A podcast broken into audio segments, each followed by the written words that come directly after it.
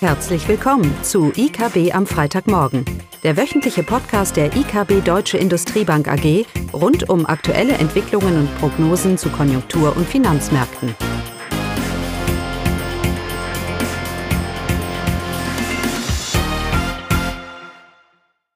Willkommen zum IKB am Freitagmorgen. Heute mit Eugenie Wiebe. Ähm, folgende Themen stehen äh, im Fokus dieser Woche. Ähm, zum einen gibt es ein Update äh, zu Konjunkturdaten für Deutschland. Äh, dann berichte ich über die veröffentlichten Konjunkturdaten aus der Eurozone und anschließend gibt es ein Konjunkturupdate für die USA. Ja, wie schon letzte Woche berichtet, sind äh, diese Woche viele Daten zu Stimmungsindikatoren für die Eurozone, aber auch äh, für einzelne Länder veröffentlicht worden. Äh, für Deutschland ergibt sich ein gemischtes Bild, wenn wir uns die Stimmungsindikatoren anschauen. Ähm, zum einen ähm, kam letzten Freitag der PMI-Index heraus und der Gesamtindex ist um 1,3 Punkte gefallen und liegt jetzt bei 51,5 Punkten.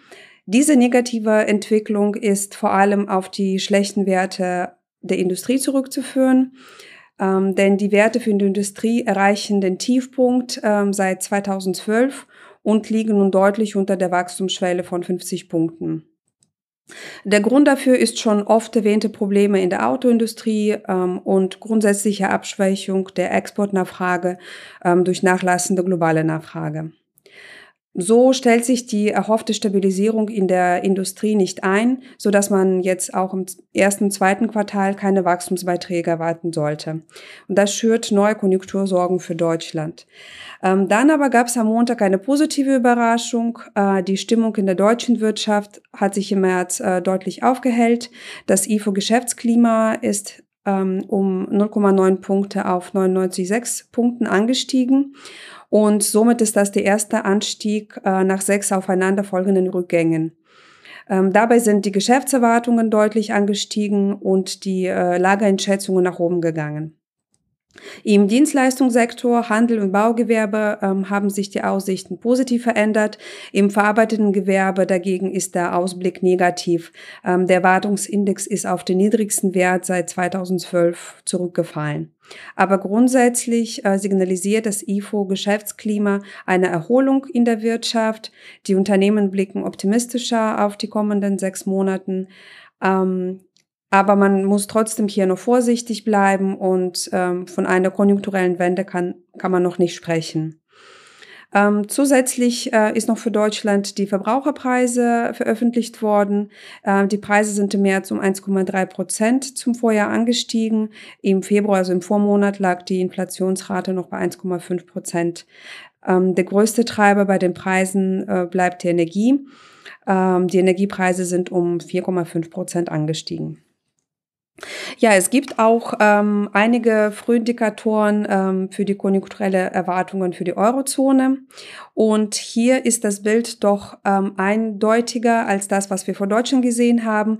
Und zwar das, was wir letzte Woche gesehen haben, diese positive Signale für eine langsame Erholung, die wir zum Beispiel durch die ZDW-Konjunkturumfragen gesehen haben oder bei den Industrieproduktionen. Ähm, dieses positive Bild bestätigt sich diese Woche nicht mehr. Alle Stimmungsindikatoren äh, zeigen deutlich, dass die Stimmung in der Eurozone ähm, eingetrübt bleibt. Äh, der PMI-Index zum einen ist äh, leicht gesunken von 51,9 auf 51,3 Punkte. Hier spielt nach wie vor ähm, die ähm, Brexit, die Unsicherheiten der Brexit-Verhandlungen, aber auch die internationale Handelsstreite ähm, haben eine negative Auswirkung auf die Wirtschaftsstimmung in der Eurozone. Und natürlich vor allem die pessimistische Aussichten für die Industrie bleibt ähm, der belastende Faktor für allgemeine Stimmungseintrübung, ähm, denn der Industrieindex für die Eurozone sinkt auf den tiefsten Stand seit 2013 und auch hier spielt natürlich vor allem die Schwäche der deutschen Industrie eine starke Rolle. Ähm, und wenn man einzelne Länder anschaut, ähm, so tragen Deutschland und Frankreich zu dem Rückgang äh, des Index bei im verarbeitenden Gewerbe und ähm, Spanien dagegen meldet eine deutliche Stimmungsverbesserung in der Industrie. Es sind auch weitere ähm, Frühindikatoren äh, für die Eurozone herausgekommen, wie Wirtschaft und Verbrauchervertrauen. Ähm, beide ähm, beide melden einen Rückgang der Werte im März. Ähm, die Wirtschaftsstimmung in der Eurozone hat sich im März deutlicher als erwartet eingetrübt. Ähm, der Index um, ist um 0,7 Punkten ähm, gesunken. Und sowohl bei den Dienstleistern und vor allem in der Industrie, was sich immer wieder oder was wir immer wieder hier erwähnen, hat sich die Stimmung verschlechtert.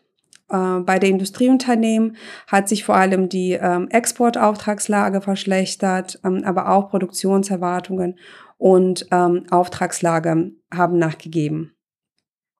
Also kann man abschließend sagen, dass laut der Frühindikatoren ähm, sollte das Wirtschaftswachstum in der Eurozone eher schwach bleiben.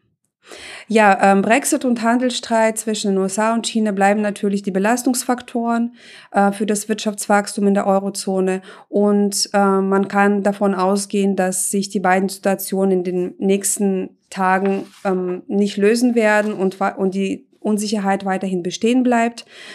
Ähm, zum Brexit. Äh, gestern gab es im britischen Parlament eine Abstimmung ähm, über Alternativen, die May vorgeschlagen hat. Ähm, unter anderem gab es ähm, als Abstimmungsalternative zweites Referendum oder auch ein No-Deal-Exit am 12. April. Insgesamt gibt es acht Alternativen und alle acht wurden abgelehnt. Nun will May am Freitag ein drittes Mal über ihr Deal zum EU-Austritt abstimmen lassen und äh, zusätzlich hat sie noch angekündigt, ähm, dass bei der Zustimmung dieses Abkommens, dass sie dann ihr Amt ab, abgeben wird. Aber ob es überhaupt zu dieser Abstimmung am Freitag kommt, ist schon fraglich. Also wird die Unsicherheit ähm, des Brexit weiterhin ähm, die Eurozone belasten.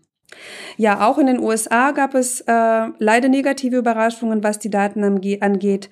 Ähm, heute wurde das äh, BIP-Wachstum für das vierte Quartal das revidierte BIP-Wachstum veröffentlicht und ähm, in der ersten Schätzung äh, lag das Wirtschaftswachstum auf das Jahr gerechnet noch bei 2,6 Prozent und laut äh, Handelsministerium wurde nur noch ein Wachstum von 2,2 Prozent deutlich nach unten revidiert. Ja, im Vergleich dazu ähm, lag das BIP-Wachstum im Quartal davor bei 3,4 Prozent. Ähm, für das schwache Wachstum waren die Abkühlung der Weltkonjunktur und äh, die nur moderat steigende Konjunktur, äh, Konsumausgaben verantwortlich.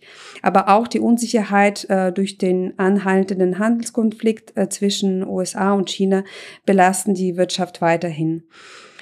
Ähm, es gibt auch, es gab auch äh, veröffentlichte Frühindikatoren ähm, wie das US-Verbrauchervertrauen und auch der PMI-Index und auch diese beiden Frühindikatoren deuten eher darauf hin, dass sich die konjunkturelle Dynamik in den nächsten Monaten nachlassen könnte.